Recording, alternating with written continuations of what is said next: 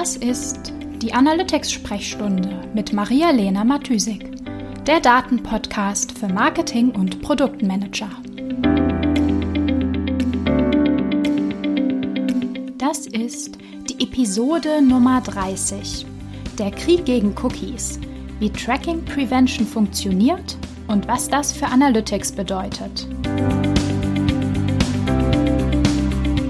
Hallo und herzlich willkommen zur Analytics-Sprechstunde und damit zur Fortsetzung und zum zweiten Teil meiner kleinen Datenschutzserie zum Thema Cookies und Browser und ähm, was das alles mit Data Privacy und natürlich unseren Daten zu tun hat. In der letzten Episode habe ich dir ähm, ja einen Überblick gegeben, wie ein Browser mit Cookies umgeht, ähm, was die Rolle von Cookies eigentlich ist und warum Cookies jetzt äh, sozusagen im Krieg gegen Cookies äh, bekämpft werden. Und ähm, heute möchte ich daran anknüpfen, wie versprochen, und äh, versuche mal dir einen Überblick über diesen Krieg ähm, gegen die Cookies bzw. die Anti-Cookie-Bewegung, wie auch immer man das nennen möchte, äh, zu geben. Ja, also, wie werden eigentlich Cookies bekämpft? Oder wie gehen die Browser gegen Cookies vor? Ähm, und was bedeutet das fürs äh, datengetriebene Marketing und Analytics? Ja, im Grunde geht es darum, dass die ähm, Browser-Technologie geändert wird und wurde und ähm, genau, also die Browser-Hersteller oder Browser-Programmierer haben ähm, auf den Datenschutzdruck reagiert und ähm, Technologien in die Browser eingebaut, die die, ähm, ja, die ursprünglich oder bisherige äh, praktizierte äh, Nutzung von Cookies ähm, behindern oder einschränken.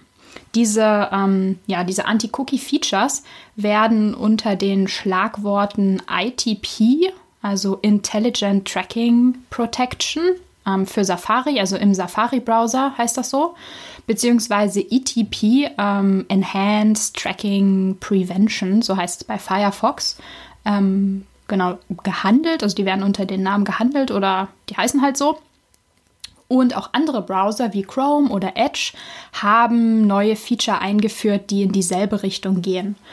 So dass es jetzt ähm, ja, zu so einer Art Wettrüsten gekommen ist zwischen den Tracking-Prevention-Technologien der Browser und den Marketing-Tracking-Tools beziehungsweise den ja, Marketing-Technology-Tools. Ähm, genau. Das ist jetzt auch nicht super Neues. Also das hat eigentlich schon vor ja, ein bis zwei Jahren angefangen. Aber langsam wird es sozusagen immer gravierender und immer relevanter.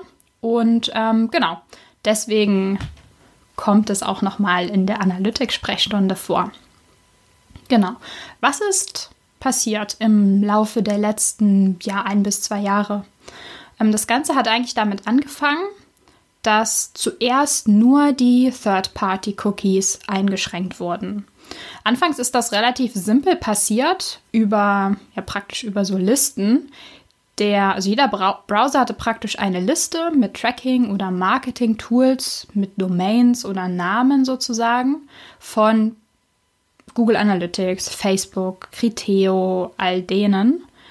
Und ähm, wenn eine Webseite versucht hat, ein Cookie unter einer dieser Domains zu setzen, wurde das halt einfach geblockt. Oder die Requests ähm, dieser Domains wurden geblockt. Das heißt, es gab vielleicht einen Cookie, aber die Hits konnten zum Beispiel nicht an Google Analytics rausgesendet werden. So, das war irgendwie der Anfang des Ganzen.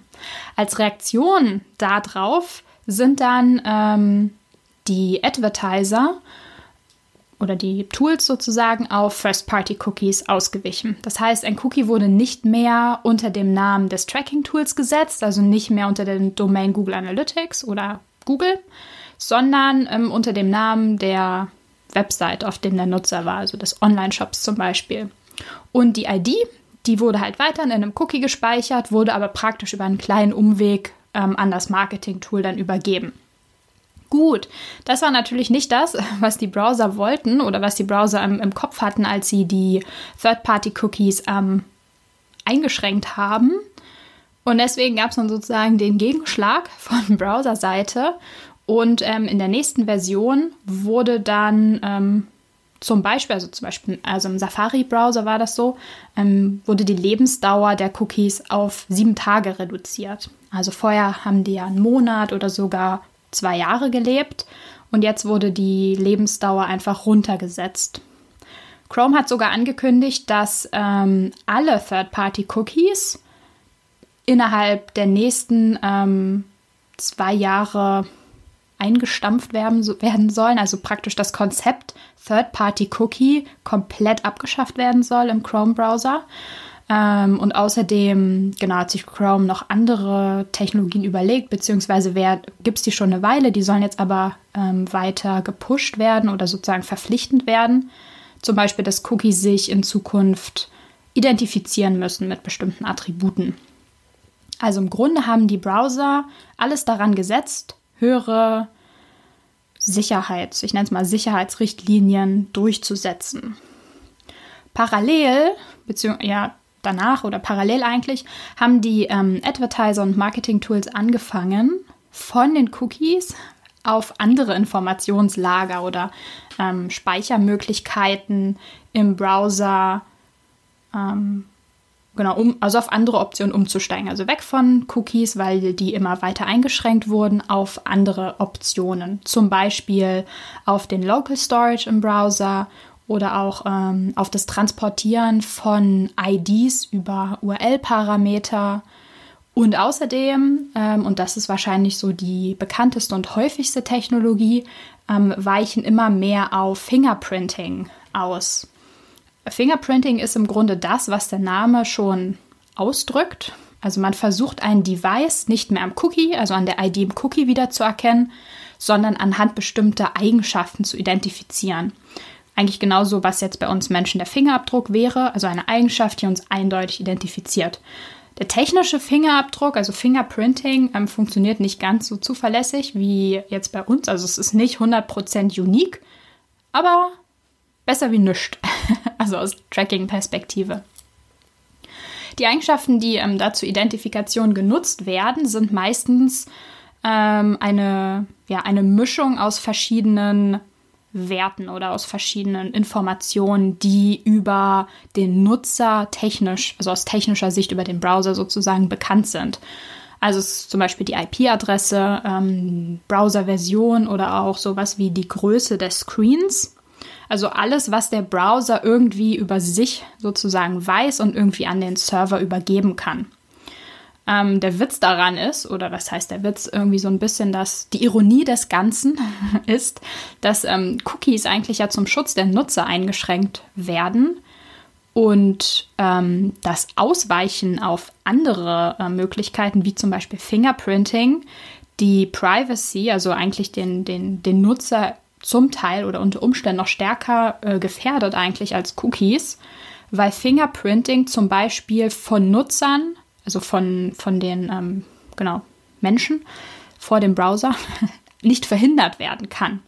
Also der Nutzer hat praktisch gar keine Kontrolle darüber, ob er Tracking blocken möchte oder nicht. Das Einzige, was man ähm, tun kann, um Fingerprinting, sag ich mal, zu verhindern, ist, oder also ganz verhindert werden kann es nicht, aber ähm, man kann Teile vom aktiven Fingerprinting verhindern.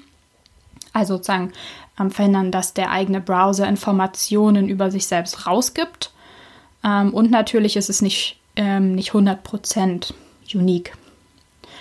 Ja, äh, Fazit von dem Ganzen ist eigentlich, dass ähm, die Browser und auch die dahinterstehenden Unternehmen einfach die größte Macht eigentlich und den größten Einfluss momentan zumindest darauf haben, was und wie Tracking möglich ist und ähm, bleiben wird und wie sich das Ganze ähm, weiterentwickelt.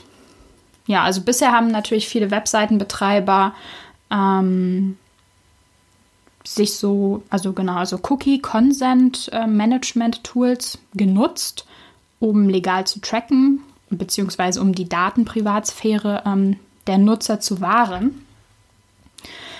Ähm, soll ich noch mal einen kleinen Exkurs machen, wie das funktioniert mit dem, ähm, mit dem Cookie Consent?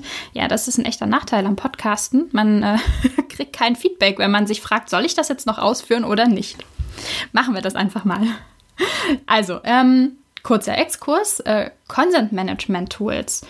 Ähm, die funktionieren eigentlich wie eine Paywall sozusagen. Also man sieht den Content nicht, beziehungsweise man hat keinen Zugriff, bevor man nicht bezahlt. So, in unserem Cookie-Fall bedeutet das, wir zeigen dem Nutzer den Cookie-Banner als erstes, also dieses Achtung, wir nutzen Cookies, welche davon möchtest du haben? Den essentiellen Cookie, den Statistik-Cookie und oder die Marketing-Cookies. So, der Nutzer wählt dann aus, welche Cookies er akzeptieren möchte und erst wenn er das getan hat, werden die Tracking-Skripte geladen und ähm, Cookies gesetzt. Vorher sollte zumindest, wenn es richtig ähm, technisch aufgesetzt ist, nichts passieren. Das heißt, es wird nichts getrackt oder so.